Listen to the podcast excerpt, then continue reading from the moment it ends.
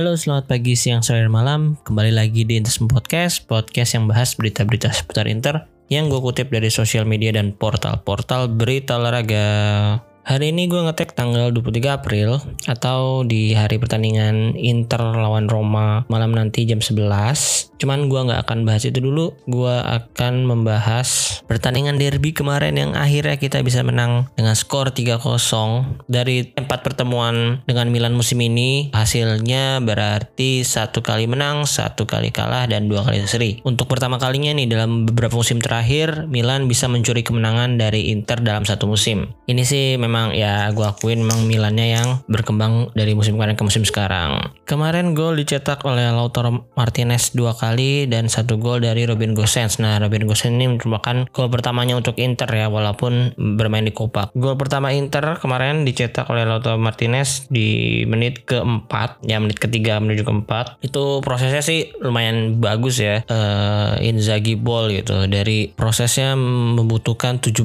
passing yang nggak bisa direbut lawan juga dari depan ke belakang dan balik lagi ke depan. Lautaro ini emang rajin banget ya nyetak gol ke gawang Milan dari musim ke musim. Bahkan pernah hat trick waktu itu yang waktu musim derbynya pakai baju special jersey itu yang gabungan dari beberapa baju home jersey beberapa tahun lalu. Dan memang statistik Lautaro Martinez dalam beberapa pertandingan terakhir juga lagi bagus nih. Uh, dia nyetak gol cukup sering sekarang nggak kayak waktu kemarin sempet dread out kan setelah akhirnya bisa cetak hat trick lawan Salernitana. Kemudian yang jadi bahan alibi fans-fans sebelah ya itu kejadian di gol Ismail bin Nasir yang harus dianulir karena Pierre Kalulu dinyatakan offset oleh wasit dan VAR. Tapi fans-fans Milan ini masih aja gua nggak tahu sih nggak ngerti atau gimana ya sama of the game dari FIFA. Bahkan udah dijelasin kalau di law uh, offsetnya itu bunyinya kayak gini nih gue bacain ya bahasa Inggrisnya. A player moving from or standing in an offset position is in the way of an opponent and interferes with the movement of the opponent towards the ball. This is an offside offense if it impacts on the ability of the opponent to play or challenge for the ball. If the player moves into the way of an opponent and impedes the opponent process, uh, contohnya blocks the opponent, the offense should be penalized under law 12. Atau kalau ditranslatein ke bahasa Indonesia mungkin kira-kira begini. Seorang penyerang dalam posisi offside, seorang penyerang tim sudah attacker ya, uh, pemain yang yang timnya lagi megang bola dan meng mengganggu pandangan kiper atau pandangan pemain lainnya terhadap bola akan dianggap offside karena mengganggu lawan atau ada kemungkinan mendapatkan bola. Itu mau disengaja atau mau enggak pun akan tetap dianggap offside gitu. Dan kemarin juga fans-fans Milan membandingkan dengan golnya Alessandro Bastoni ke Lazio musim ini. Kalau di situ udah jelas ya, uh, ada dua pemain memang yang mengganggu pandangan uh, waktu itu kipernya Strakosa atau Rena ya, gue lupa. Yaitu ada Lautaro Martinez dan Stefan De Vrij. Cuman di situ Martinez dan De Vrij itu dalam posisi onside karena masih ada satu black lagi di belakang. Yang dalam posisi offside itu adalah Dumfries, tapi Dumfries nggak bergerak ke arah bola itu ditendang. Jadi dia emang jalan lurus saja ke atas gitu dengan santai. Bahkan uh, gua nggak tahu dia dia gerak sih, cuman nggak nggak gerak yang mengganggu gitu. Jadi nggak dianggap offside oleh wasitnya. Itu juga sempat dicek VAR juga kan, ada kemungkinan offside atau enggaknya. Nah itu bedanya sama gol Ismail bin Nasir kemarin. Pierre Kalulu itu uh, memang mungkin nggak niatnya nggak menginterfere bola ya niatnya nggak ngambil bola cuman si Kalu itu lari bergerak menuju ke atas dan menghalangi visionnya Handanovic. Walaupun gue yakin juga tuh kalau kalau si Handanovic nggak kealangan Kalulu itu juga bakal nggak mau gerak juga sama aja ya jadi ini ketolong aja lah si Handanovic sama pergerakan Kalulu ini. Dan eh, fans Milan juga protes. Itu kalau dia nggak nggak dianulir golnya itu pertandingan jalannya bisa berubah tuh. Mental Milan bisa naik. Ya kalau sih itu nggak ada yang pasti juga kan. Lu ya anggaplah kemarin dianggap sah golnya 2-1 ya Inzaghi juga nggak bego-bego amat. Dia pasti akan cari strategi lainnya untuk mempertahankan keunggulan dengan memasukkan pemain yang dianggap mindset lebih defensif. Jadi belum tentu juga Milan bisa nyetak gol lagi setelah itu kan nggak ada yang tahu juga sih sebenarnya ya fans Milan aja yang ngarep banget itu disahin golnya dan asosiasi wasit juga dalam beberapa tweet yang gue baca juga maksudnya mengiyakan gitu uh, keputusan yang benar dari wasit kemarin. Jadi memang itu emang harusnya offset ya. Ya ya udahlah mau gimana lagi. Namanya pertandingan pasti ada yang kalah, ada yang menang, yang menang seperti kata Pioli, yang menang akan celebrate, yang kalah akan sibuk menjelaskan. Karena Sekarang makan tuh omongan sendiri. Udah deh, segitu aja bahas Milannya ya. Kita nggak usah banyak-banyak lah bahas mereka. Karena ya kita mikirin klub kita sendiri aja. nggak usah kayak fans-fans mereka yang terlalu mengurusin klub Inter atau klub kita nih.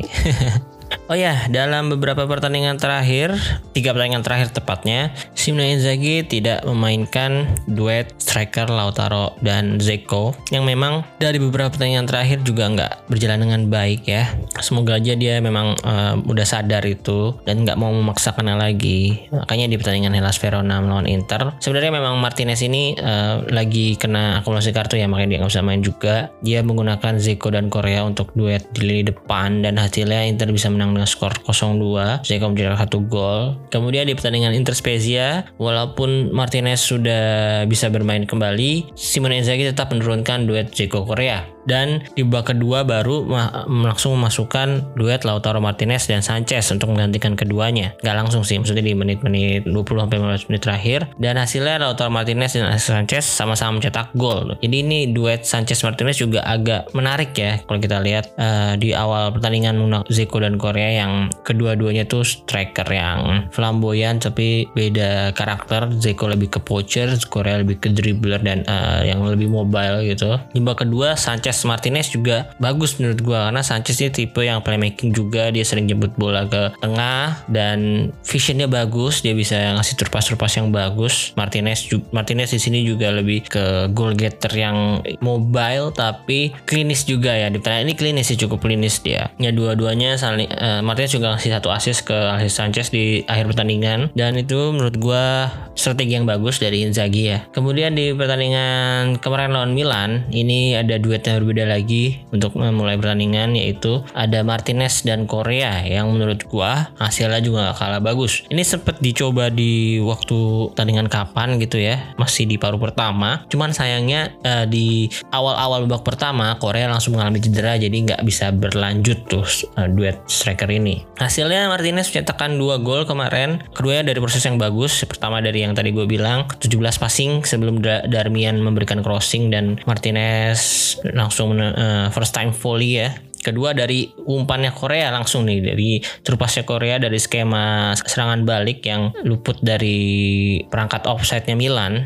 Ini juga cukup bagus finishingnya Martinez mencip bola melewati Mike Mainan dan gua Simone Inzaghi harus mempertahankan duet ini duet Martinez Korea jangan balik-balik lagi dulu ke Martinez Zeko karena ya memang lagi nggak berjalan dengan baik gitu. Chemistry-nya lagi kurang. Dua-duanya itu menurut gua nggak ada satu karakteristik karakteristik yang dominan bisa ngasih vision atau uh, dribble yang bagus kayak Korea gitu. Jadi memang salah satu butuh yang seperti itu. Sebenarnya di sini Martinez juga lebih ke striker yang cukup komplit sih. Dia juga bisa dribble, dia bisa shootingnya bagus, dia bisa klinis juga di depan gawang. Cuman harus balance sih menurut gua ada satu yang memang target man yang bener-bener, satu yang mencari ruang gitu. Ya sejauh ini sih duet Korea Martinez lawan Milan kemarin gue masih merasa yang terbaik untuk saat ini ya untuk saat ini. Semoga aja Inzaghi juga berpikir demikian dan tidak akan menurunkan Martinez uh, Zeko lagi dalam beberapa pertandingan ke depan. Karena dalam beberapa artikel yang gue baca di Twitter yang lewat timeline gue tuh ada yang bilang kalau malam ini nanti bakalan balik lagi ke Lautaro Zeko ya. Semoga aja enggak lah ya. Kalau menurut kalian siapa duet yang paling work saat ini ya? Yang lagi bagus chemistry-nya sekarang. Ya kalian boleh diskusi juga mungkin di kolom komentar Instagram atau di kolom reply di Twitter. Nanti kalian reply aja langsung. Menurut kalian siapa yang lagi oke okay mainnya saat ini? Oh ya, mungkin gue akan sedikit uh, flashback ke belakang nih dari tahun 2000-an. Siapa aja sih duet-duet striker Inter dari musim ke musim mulai dari tahun 2000 sampai sekarang. Gue mungkin gak akan membahas detail, cuman gue akan merimain aja, merimain dari ingatan teman-teman dan gue juga sebenarnya nggak terlalu ingat juga sih kalau awal-awal 2000-an karena belum mengalami benar-benar jadi fans Inter. Oke, mungkin dari musim 2000 2001 di sini ada duet yang sebenarnya gue suka juga nih. Ada Vieri dan Rekoba yang kalau di semua pertandingan itu mereka berhasil mencetakkan Vieri 19 gol, Rekoba 13 gol. Kalau digabung 32 gol nih. Sebenarnya di musim ini ada Ivan Zamorano tapi dia hanya bermain 6 kali mencetak satu gol dan juga ada striker il fenomeno yaitu Ronaldo. Tapi di musim ini Ronaldo lagi cedera jadi dia nggak main satu musim full sayangnya. Oke, next ke musim 2001-2002 kita ada duet striker Fieri dan Calon yang mencetakkan Fieri cetak 45 gol, Calon 15 gol, total 40 gol di semua pertandingan. Selain mereka berdua, ada Ventola nih idolanya Erick Thohir yang mencetakkan 9 gol dan di bawahnya lagi ada Ronaldo yang sudah mulai cukup pulih dari cederanya cuman belum terlalu dipaksakan dia hanya bermain sebanyak 15 pertandingan musim itu. Kemudian ada juga Rekoba yang bermain 22 pertandingan. Nampaknya musim ini Rekoba juga lagi nggak fit 100%. Dia hanya berhasil mencetak 6 gol. Oh ya, karena ini gue bahasnya duet ya. Jadi gue sebenarnya sih hanya uh, ini dua striker utamanya aja ya. Oke, okay, next kita ke musim 2002-2003. Di sini ada duet Fieri dan Crespo. Kalau di semua pertandingan Fieri mencetakkan 27 gol, Crespo 16 gol. Ini Fieri juga cukup konsisten ya mencetakkan 20 gol dalam uh, dua musim yang berturut-turut gitu. Next ke musim 2003-2004 ada duet striker Fieri Adriano nih. Cuman uh, musim ini juga kurang kurang ini ya, kurang tajam-tajam banget. Sebenarnya sih bukan kurang tajam ya, karena musim ini tuh strikernya rata menurut gua. Ini ada 5 striker yang eh, sebenarnya tiga dari lima itu mencetakkan double digit score. Tapi lima striker ini juga cukup bagus dari statistiknya. Kalau kita bandingkan, sebenarnya duet utamanya sih Fieri Martins ya, karena mereka bermain dengan cukup banyak. Fieri mencetakkan 17 gol, Martin 10 gol. Uh, di sini Adriano hanya bermain 16 kali, tapi dari 16 kali pertandingan yang dia mainkan dia berhasil mencetak 9 gol, hampir double digit nih. Uh, kemudian ada Rekoba yang mencetak 11 gol dan Julio Cruz yang mencetak 8 gol. Kalau menurut gue sih di musim ini duet yang sebenarnya yaitu ya si Fieri dan Martins ya Rekoba lebih agak ke AMF musim itu. Next kita ke musim 2004-2005. Di sini uh, pelatihnya udah Roberto Mancini ya. Musim ini masih tetap menggunakan striker-striker yang sama yaitu ada Adriano Martins Fieri Recoba dan Julio Cruz. Cuman duet utamanya menurut gue di musim ini ada Adriano dan Martins. Adriano ini musim terbaiknya menurut gue ya 2004-2005 dia berhasil mencetakkan 26 gol dari 39 pertandingan dan Martins 16 gol dari 39 pertandingan. Kalau dijumlahin jumlahnya 42. Wow. Kalau Fieri uh, performanya agak sedikit menurun nih setelah musim kemarin mencetakkan 20 gol minimal. Musim ini dia cuma 14 gol, Leo Cruz 7 gol. Oke, next ke musim 2005-2006 di musim ini akhirnya Inter bisa menjuarai liga lagi setelah beberapa musim tanpa gelar juga. Di musim ini duet striker utamanya menurut gue tetap Adriano dan Martins yang berhasil mencetakkan 30 gol kalau dijumlahkan. Adriano 19 gol, Martin 11 gol. Cuman yang menarik di sini ada nama Julio Cruz sang super sub yang juga berhasil mencetak 19 gol. Wow, ini sama jumlahnya kayak Adriano ya. Cuman ini gue gue masih inget sih, nggak inget banget cuman aduh di musim ini tuh Julio Cruz ya benar-benar cuman main 20 menit terakhir 15 terakhir. Uh, dia jarang banget uh, main dari menit awal. Kalau di sini sih dia main dari menit awal hanya 21 pertandingan. Jadi jadi starter. Sedangkan Adriano 23 pertandingan. Menitnya juga Adriano 3174 Martins 2392 dan Cruz hanya 2035 menit. Nah ini menarik ya kita punya pemain seperti Julia Cruz musim 2005-2006 dan mungkin salah satu faktor juga Inter bisa menjuarai liga musim itu. Ya selain ini ya apa kasus-kasus itulah ya nggak usah kita bahas. Karena ya mempunyai bench yang dengan kualitas bagus seperti Julio Cruz terus di sana juga ada kayak main-main backup juga ya kayak Stankovic aja di sini masih backup menurut gue. Yang lebih sering itu Veron terus ada siapa lagi Solari ya juga lumayan backnya ada Nicolas Burdiso terus ada Zemaria juga yang itu udah udah decline sih menurut gue waktu itu juga ya di sektor kiper juga penting musim itu ada Toldo dan Julio Cesar yang kedua-duanya masih dalam top performance menurut gue oke okay, next ke musim 2006-2007 di sini ada duet striker yang cukup menarik juga buat gue yaitu ada Ibrahimovic dan Crespo. Keduanya berhasil mencetakkan 30 gol kalau dijumlahkan untuk semua pertandingan. Ibra 15 Crespo juga 15 di musim ini sebenarnya Adriano masih ada, cuman gue nggak tahu ini cedera atau emang udah kasus uh, orang tuanya meninggal waktu itu ya. Dan lagi-lagi Julio Cruz di musim ini berhasil mencetak double digit gol juga dengan 10 golnya. Oke, okay, next ke musim 2007-2008 yang menjadi duet striker utama tetap Ibrahimovic tapi tidak ditemani Crespo. Musim ini Julio Cruz yang lebih sering jadi uh, starter juga nih. Akhirnya hard work pay off nih. Akhirnya Julio Cruz di musim ini juga sering dijadikan pilihan utama berteman sini dan dia juga langsung membalas kepercayaan Mancini dengan pemain yang bagus. Ibrahimovic berhasil mencetakkan 22 gol, sedangkan Julio Cruz 15 gol. Berarti tiga musim berturut-turut Julio Cruz konsisten nih cetak double digit gol. Sedangkan Crespo yang performanya mungkin udah menurun musim itu hanya bermain 24 kali dan mencetak 5 gol. Oke next di musim 2008-2009 kita punya duet striker Ibrahimovic dan Balotelli. Sebenarnya Balotelli ini uh, agak akan sering diganti-ganti juga uh, starternya ada Crespo, Julio Cruz dan Adriano yang balik dari pinjaman juga nih atau balik dari cedera juga ya. Dia cuma main 12 kali musim ini hanya mencetak 3 gol. Balotelli di sini main 22 pertandingan hanya mencetak 8 gol. Ini kurang oke okay menurut gue waktu itu duet musim ini. Cuman itu tetap juara sih karena Ibrahimovic lagi gila-gilanya sih musim ini. Musim kemarin juga bagus dan musim ini yang pakai jersey Centenario sih seingat gue ini ikonik juga jersinya yang putih salib merah di tengah. Uh, ini memperingati ulang tahun ke 100 Inter. Next ke musim 2009-2010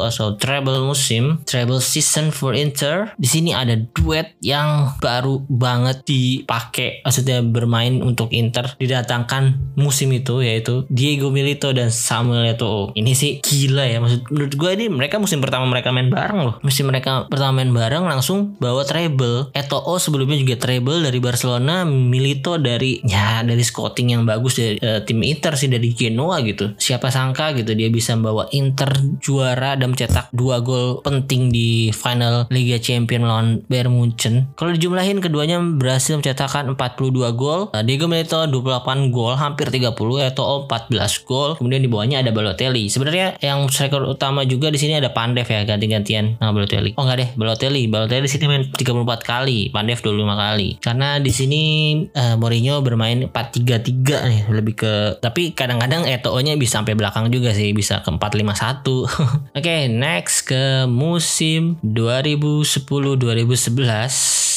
belum banter era sih udah menjelang aja nih. Di sini pelatihnya udah Rafael Benitez dan Leonardo. Inter uh, memiliki duet striker sebenarnya nggak jauh beda dari musim sebelumnya, tapi Milito ini ha gua gua rasa agak cedera ya. Cedera ini mengganggu performa Milito ya. Harusnya lebih bisa naik lagi performanya tapi sayang sekali uh, decline mulai musim ini. Dia hanya bermain 23 kali dan mencetakkan 5 gol. Nah, posisinya digantikan oleh Gianpaolo Pazzini. Nah, jadi duet Gianpaolo Pazzini dan Eto'o hanya berhasil mencetakkan 32 gol. Eto'o 21 gol naik dari musim kemarin, Pazzini 11 gol. Oke, next ke musim 2011-2012, Inter memiliki duet Diego Milito dan Gianpaolo Pazzini. Di sini Eto'o udah dijual ke Anzi Macakala ya dengan nilai transfer yang lumayan. Tapi sayangnya duet Milito dan Pazzini hanya berhasil mencetakkan 34 gol. Di sini Milito udah cukup kembali ke performa terbaiknya dengan mencetakkan 26 gol dari 40 pertandingan. Tapi Pazini sayang sekali cuma berhasil mencetakkan 8 gol. Oh ya, di musim ini juga ada dua striker yang uh, baru dibeli yaitu ada Zarate dan Forlan. Sayangnya kedua striker Latin tersebut kurang bisa menunjukkan performa yang bagus. Kalau menurut gue sih Zarate lumayan ya, tapi emang dia bukan goal getter ya, dia lebih ke winger juga. Forlan yang sangat mengecewakan cuma dua gol padahal di Piala Dunia kan dia jadi top skor Piala Dunia kalau nggak salah ya membawa Uruguay berhasil merebut peringkat ketiga World Cup. Sayangnya di klub di Inter malah flop. Oke, next ke oh ini udah awal-awal banter era nih 2012-2013. Kipernya juga udah Handanovic. Kalau kemarin masih Julio Cesar 2012 eh 2012 kan udah Handanovic. Pelatihnya Andreas Ramaccioni. Di musim ini duet strikernya ada Palacio dan Diego Milito. Palacio ini ya diharapkan menjadi the next Milito ya karena didatangkan juga dari Geno Genoa dan asalnya juga dari Argentina. Cuman ya namanya juga Bater Era. Musim ini keduanya kalau dijumlahin cuman 29 gol. Palacio 20 gol, Milito 9 gol. Milito juga main cuma 26 kali. Sebenarnya duet utamanya di sini ada Casano yang menurut gue cuman Casano malah cuma 8 gol. Casano bermain 37 kali musim itu. Ya Casano menurut gue telat datang sih. Kenapa sih main yang diincar Inter memang terlalu telat datangnya di umur-umur yang udah tua baru datang. Hmm. Next ke musim 2013-2014. Di musim ini kita memiliki duet striker yaitu Palacio dan Mauro Icardi. Dari semua pertandingan kayaknya musim ini cuma main di Liga sama Copa doang ya. Mereka berhasil mencetakkan cuma 26 gol. Wow, 26 gol doang loh. Palacio 17 gol, Icardi 9 gol. Milito di sini juga cedera lagi, dia cuma berhasil mencetakkan 2 gol. Wow, ini musim yang berat ya. Di musim ini juga ada the new Karim Benzema, the next Karim Benzema yaitu Isa Ishak Belfodil yang main 8 kali dengan 0 gol 0 0. Oke, okay, next ke musim 2000 2014-2015 di musim ini duet striker Palacio Icardi udah mulai berjalan dengan baik dan di musim ini juga ada Dani Osvaldo yang awal-awal musim juga jadi partner Icardi yang baik. Aduh tapi sayang banget ya si Osvaldo ini berulah. Sebenarnya Icardi juga berulah sih. Ya sama-sama egonya gede sih main Argentina ini. Mana sih sayang banget sih Johnny Depp ini nih. Johnny Depp juga sekarang lagi kena masalah juga kan uh, masalahnya dengan Amber Heard dan Disney juga yang dia dikeluarkan dari project Pirates of Caribbean. Oke lah dah itu intermezzo aja. Musim ini kebalikannya nih. Palacio yang cuma nyetak 8 gol atau yang di bawah 10 gol. Icardi yang udah step up dengan 22 gol. Dari ini perkembangannya cukup bagus saya Icardi dari cuma mencetak 9 gol ke 22 gol. Padahal di ini tengahnya cuma disokong oleh uh, main-main uh, seperti Gusmanovic, Guarin, Hernanes, mungkin ada Kovacic di sini yang bagus. Terus ada Brozovic juga di sini cuma main 12 kali, belum menemukan performa terbaiknya ya dan hampir dijual juga. Oke, okay, next ke musim 2015-2016, musim pertama. Sebenarnya nggak musim pertama sih. Di musim kemarin juga, eh, musim sebelumnya itu Mancini udah balik lagi setelah Walter Mazzari gagal. Nah, di musim ini Mancini juga nggak terlalu berhasil karena kalau nggak salah dia main 4-2-3-1 di sini ya. Strikernya sebenarnya nggak duet-duet banget di sini karena Icardi jadi striker tunggal, di kirinya Perisic kanannya Palacio gitu. Kadang-kadang ada Miaik juga Stefan Jovetic juga kadang-kadang menggantikan posisi Icardi. Ya siapa yang mau gue anggap duetnya Icardi musim ini ya? Aeder enggak. Ya mungkin Perisic nih. Ini mungkin awal-awal ada terbentuknya hashtag Perisic to Icardi. Perisic di sini berhasil mencetakkan 7 gol sedangkan Icardi hanya 16 gol. Oke okay, next ke musim 2016-2017 di musim ini sama karena pelatihnya ada Frank de Boer. Ada tiga pelatih musim ini Frank de Boer, Stefano Vecchi dan Stefano Pioli. Ketiganya itu bermain dengan satu striker. Jadi nggak ada teman duetnya Icardi di depan yang benar-benar striker juga. Mungkin ada Eder ada Palacio juga tapi ada Palacio di, di musim ini nah, sering cedera juga. Sebenarnya ada Gabriel Barbosa atau Gabigol yang sayang sekali gagal menunjukkan performa terbaiknya dan hanya mencetak satu gol. Itu gue inget banget lawan Bolonya di Renato Del Ara. Itu habis dia golin cuma tap in doang golnya.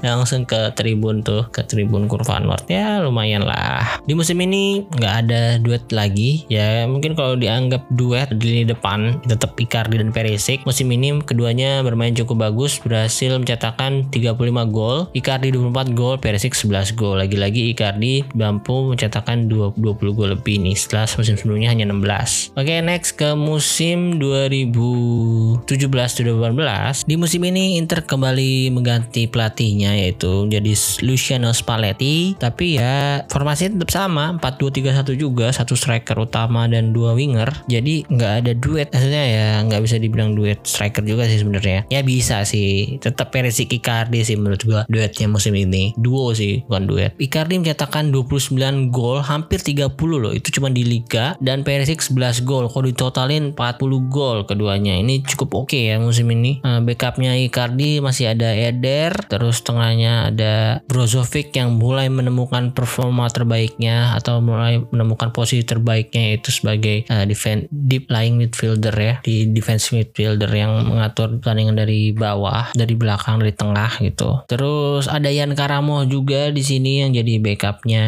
Kandreva, terus Gabriel Barbosa tapi nggak main satu pertandingan pun, cuman call up tapi without playing. Jovetic juga ada call up without playing. Hmm, ada Zaniolo di sini up without playing juga. Dia masih di Primavera Inter. Oke, okay, next ke musim 2018-2019 kita memiliki duet striker. Sebenarnya Lautaro Martinez tuh musim ini udah mulai ini ya, udah dibeli di Inter juga dan langsung uh, dapat kepercayaan beberapa kali main. Cuman sayangnya Icardi sama Martinez ini nggak, gua rasa sih jarang ya dimainin bareng kecuali kalau Inter lagi ketinggalan doang musim itu. Maksudnya lagi ya ketinggalan 1-0 atau 2-0. Uh, kalau lagi starter itu nggak mungkin mereka main bareng terus lagi kondisi menang pun jarang ya. Mungkin satu kali dua kali doang main barengnya gitu dicoba main bareng. Karena ya pelatih masih Spalletti masih pakai satu satu striker. Di sini duet Icardi Perisic udah mulai nggak berjalan dengan baik karena Icardi hanya mencetak 15 gol sedangkan Perisic hanya 9 gol. Martinez di bawahnya ada 7 gol lumayan sih sebenarnya. Next kita ke musim 2019-2020 di mana pelatihnya udah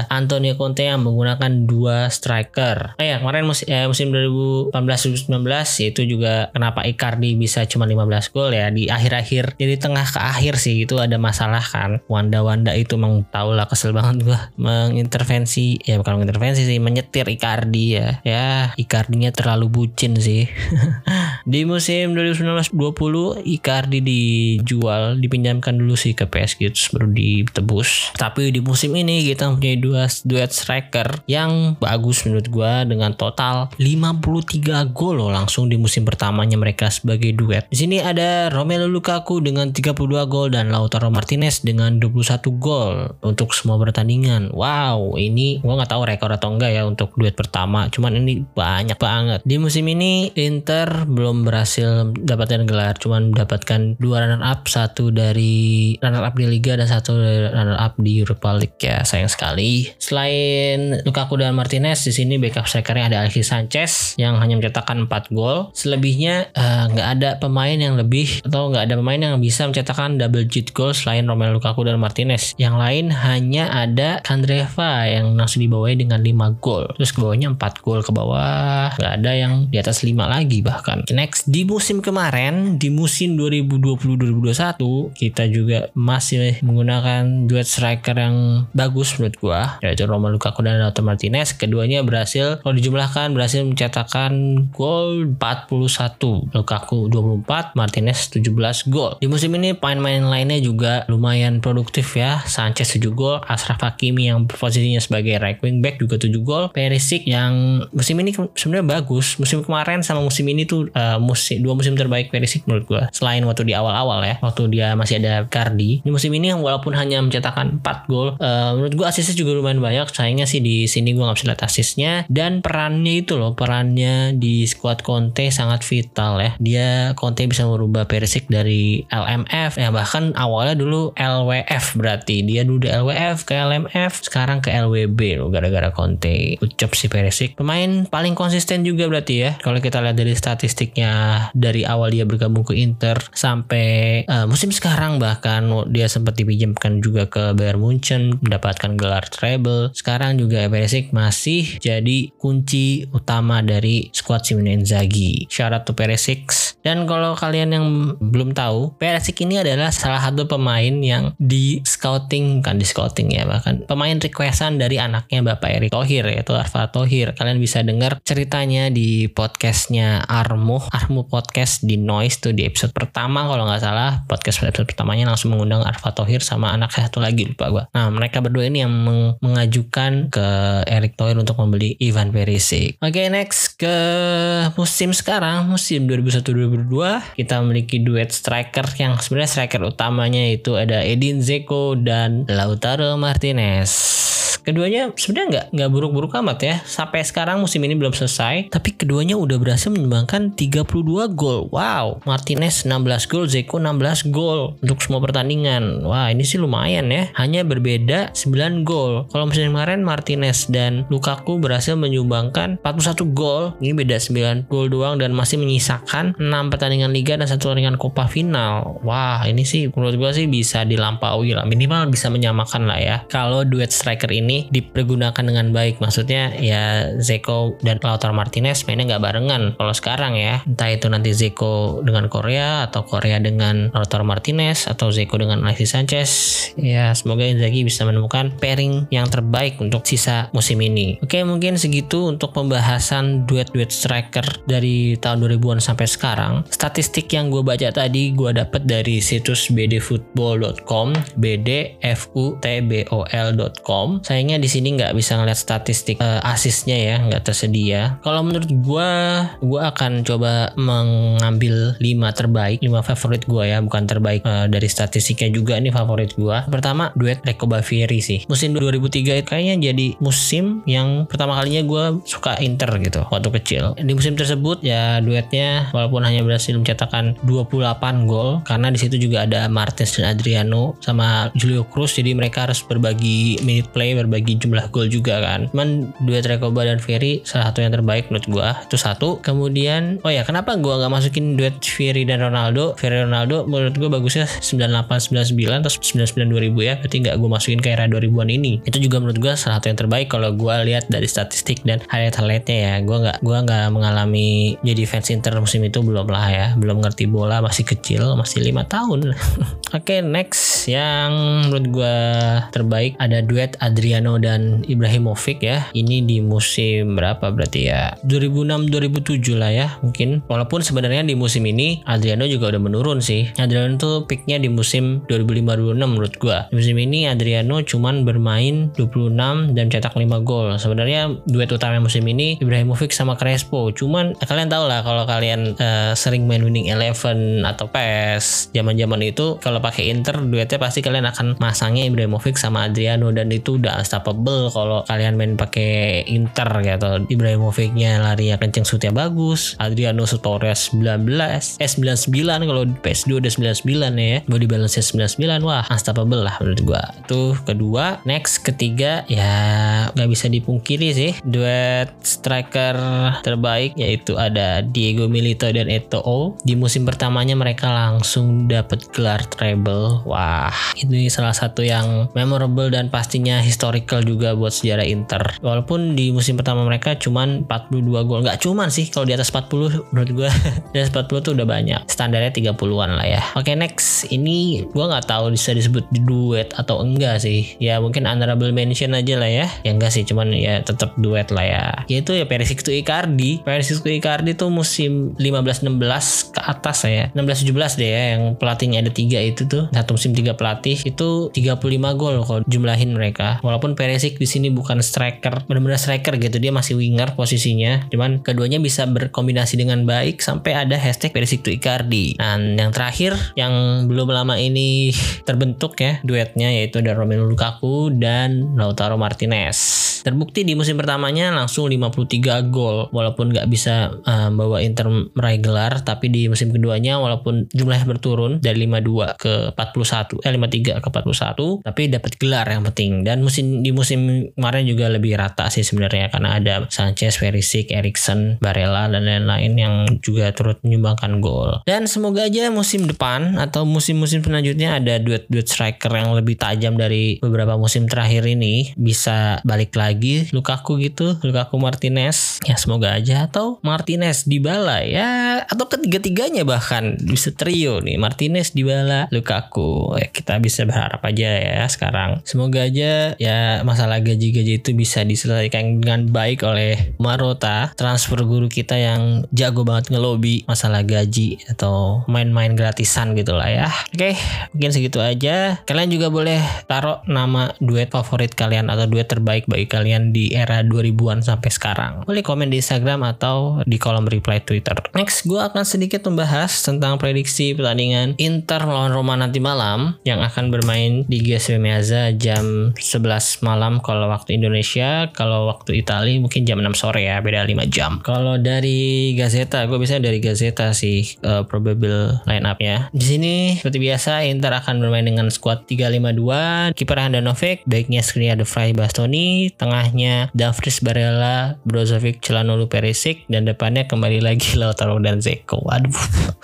Semoga ini nggak nggak valid lah ya. Cuman saya seperti yang gue omongin di episode sebelumnya, Gazeta tuh kemungkinan benernya formasinya 90%. Ya semoga aja kali ini nggak bener Lautaro Zeko dimainin lagi sama Inzaghi barengan. Ya semoga Inzaghi sadar betul lah ya. Atau kalau kalau nggak eh, Inzaghi semoga udah menemukan cara terbaik gitu dengan memainkan Zeko dan Martinez strateginya diubah gitu. Martinez lebih ke orang yang lebih sering jemput bola. Biasanya kan dia uh, Zeko dua-duanya tuh di depan gitu. Yang yang jarang striker jemput bola. Gak kayak Sanchez. Zeko juga lebih ke pemantul kadang-kadang juga biasanya. Lebih ke pokoknya ya perannya mungkin hampir mirip kayak Lukaku cuman bedanya di sini kalau Zeko udah ketarik ke tengah dia ke depannya agak lambat lagi. Nggak bisa cepat kayak Lukaku gitu. Ya semoga aja kalaupun mau main mau di pairingin lagi mereka berdua Inzaghi menemukan strategi yang lebih manjur gitu yang lebih tepat. Kalau di sisi Roma Rui Patricio jadi tetap menjadi andalan Jose Mourinho Mourinho terus di backnya ada Mancini, Smalling dan Ibanez. Uh, di kanan ada Karsdorp tengahnya Ferretrot dan Oliveira kirinya ada Zalewski. Uh, eh, IMF-nya ada Pellegrini dan Mkhitaryan depannya ada Temi Abraham. Nah ini agak diuntungkan dengan tidak mainnya Zaniolo ya. Zaniolo kemarin cedera lagi dan juga akumulasi sih sebenarnya waktu lawan Napoli. Tapi seperti yang gue bilang di tweet uh, gue malam waktu pertandingan Napoli dan Roma Roma ini bersama Mourinho pastinya. Sebenarnya mainnya ngotot sampai akhir akhir gitu. Dan stamina nya mereka bagus gitu. Mungkin karena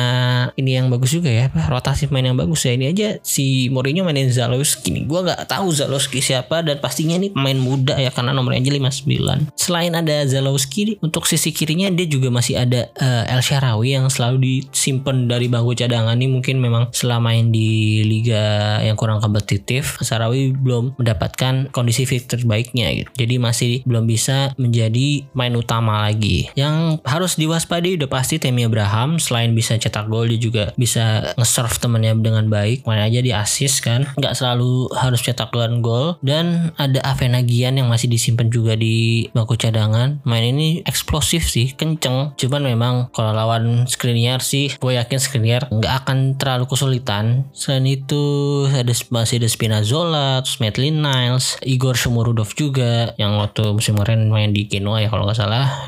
Dia juga cukup bagus bagus dan jangan sampai kecolongan lagi dari bola-bola corner, bola-bola atas karena mereka juga punya main-main dengan postur yang tinggi kayak Mancini, Smalling, Abraham dan pastinya jangan sampai kecolongan dari uh, dribbling-dribbling Mkhitaryan dan tendangan luar kotak penalti dari Pellegrini. Karena menurut gue hmm, prediksi skor 2-0 lah ya. 2-0 cukup atau 3-1 sih. Gue sih pengennya clean sheet cuman agak sulit juga kalau lihat Roma yang trennya juga lagi bagus. Dari pertandingan terakhir Roma belum kalah tiga kali menang dan dua kali seri. Trennya lagi bagus juga sama kayak Inter lima yang terakhir tiga kali menang dua kali seri. Kalau kita baca artikel dari interviewnya Simone Inzaghi, gue baca dari fansnerazzurri.com ya. Judulnya melawan AS Roma seperti final bagi kami. Simone Inzaghi berharap kemenangan atas AC Milan memacu semangat timnya yang akan berhadapan dengan AS Roma pada hari ini. Perlu dipahami bahwa tim asuhan Jose Mourinho tidak terkalahkan dalam 12 pertandingan terakhirnya di Serie A. Terakhir Giallo Rossi merasakan kekalahan di kompetisi lokal Italia kali adalah pada bulan Januari saat kekalahan kontroversial kontra Juventus. Sebelum laga, Simone Inzaghi menyempatkan diri menjawab pertanyaan para wartawan. Bagaimana persiapan diri untuk laga setelah derby dan pertandingan seperti apa yang Anda harapkan? Jawabannya, kami akan menghadapi salah satu tim terbaik di liga dan mereka sedang bagus. Kita semua tahu siapa pelatih mereka dan apa saja yang dia capai, baik di Inter dan negara lain. Kami tahu laga ini sangat penting bagi kami dan tidak akan mudah. Bagaimana Anda bisa meninggalkan pemain seperti Hawkin Korea di baku cadangan dengan penampilan dia seperti sekarang. Dia bermain bagus tapi demikian pula rekan-rekannya. Kami punya satu sesi latihan lagi sore ini lalu kami akan melakukan latihan ringan besok pagi. Semua main tersedia kecuali Arturo Vidal yang mengalami cedera pergelangan kaki menjelang akhir pertandingan derby lalu. Saya akan memutuskan tim besok. Oh jadi dia belum memutuskan line up-nya sebenarnya. Cuman dari ini sih Korea dipertanyakan kenapa sering dicadangin padahal Korea juga lagi bagus sekarang ya. Kemudian kemenangan atas Juventus membangkitkan Inter dan mengalahkan Milan juga menjadi dorongan mental. Tapi tim jadi terkuras secara fisik dan mental bagaimana kondisi pemain saat ini. Kemenangan di Copa sangat membantu kepercayaan diri kami. Kami bermain bagus sekali dan itu berarti kami kembali masuk final. Kami mengalami sebuah periode di mana kami mengumpulkan lebih sedikit dari yang seharusnya. Hingga akhir musim kompetisi ini akan berlangsung ketat tapi kami tidak akan mengendur. Kemudian Inter mengawali derby dengan sangat agresif. Berapa besar energi yang masih tersisa untuk Inter akhir musim ini? Musim masih tersisa satu bulan lagi dan kami menghadapi rangkaian laga yang padat. Saya dan para pemain tahu bahwa kami harus cerdas dan tetap tenang untuk mempersiapkan diri sebaik mungkin setiap laga. Kami sudah tidak memberikan derby lagi. Saat ini hanya AS Roma, sebuah tim yang saat ini berada dalam kondisi prima. Kami harus punya keras dan bermain dengan tekad bulat. Kami akan menghadapi banyak tim yang akan berusaha membuat kami tersandung sampai dengan akhir musim nanti. Bisakah mengatakan bahwa dua laga berikutnya melawan AS Roma dan Bolonya akan berpengaruh besar terhadap perebutan Scudetto? Deretan laga mendatang melawan AS Roma, Bolonya, dan Udinese sangat penting bagi kami. Kami mengerti itu dan kami harus sangat cerdas untuk mempersiapkan diri dengan baik menghadapi mereka dalam waktu sepekan. Ini bukan kali pertama kami mendapatkan jadwal yang begitu ketat karena kami memainkan 52 laga sampai dengan akhir musim. Tentu saja kami lelahan, tapi kami harus menjalani semuanya di satu demi satu. Oke, pokoknya intinya Simone Inzaghi pasti akan tetap memikirkan jadwal yang padat dan pasti akan rotasi pemainnya dengan baik dan tim juga udah nggak terlalu bereforia atau selebrasi atas kemenangan melawan Milan kemarin di Copa dan mereka semua udah fokus kembali melawan AS Roma yang performanya lagi bagus. Menurut gue dua pertandingan kemarin lawan AS Roma walaupun hasilnya bisa menang meyakinkan hari ini kita nggak boleh hilangan fokus, nggak boleh terlalu jumawa, nggak boleh terlalu confidence, tetap fokus karena Roma juga lagi bagus, Mourinho juga pasti akan mengincar posisi 4 yaitu posisi Liga Champions. Saat ini mereka masih selisih 5 poin sama Juventus yang ada di posisi keempat. Ya pokoknya akan jadi pertandingan seru sih harusnya. Tapi gue tetap optimis Inter bisa menang. Amin. Menurut gue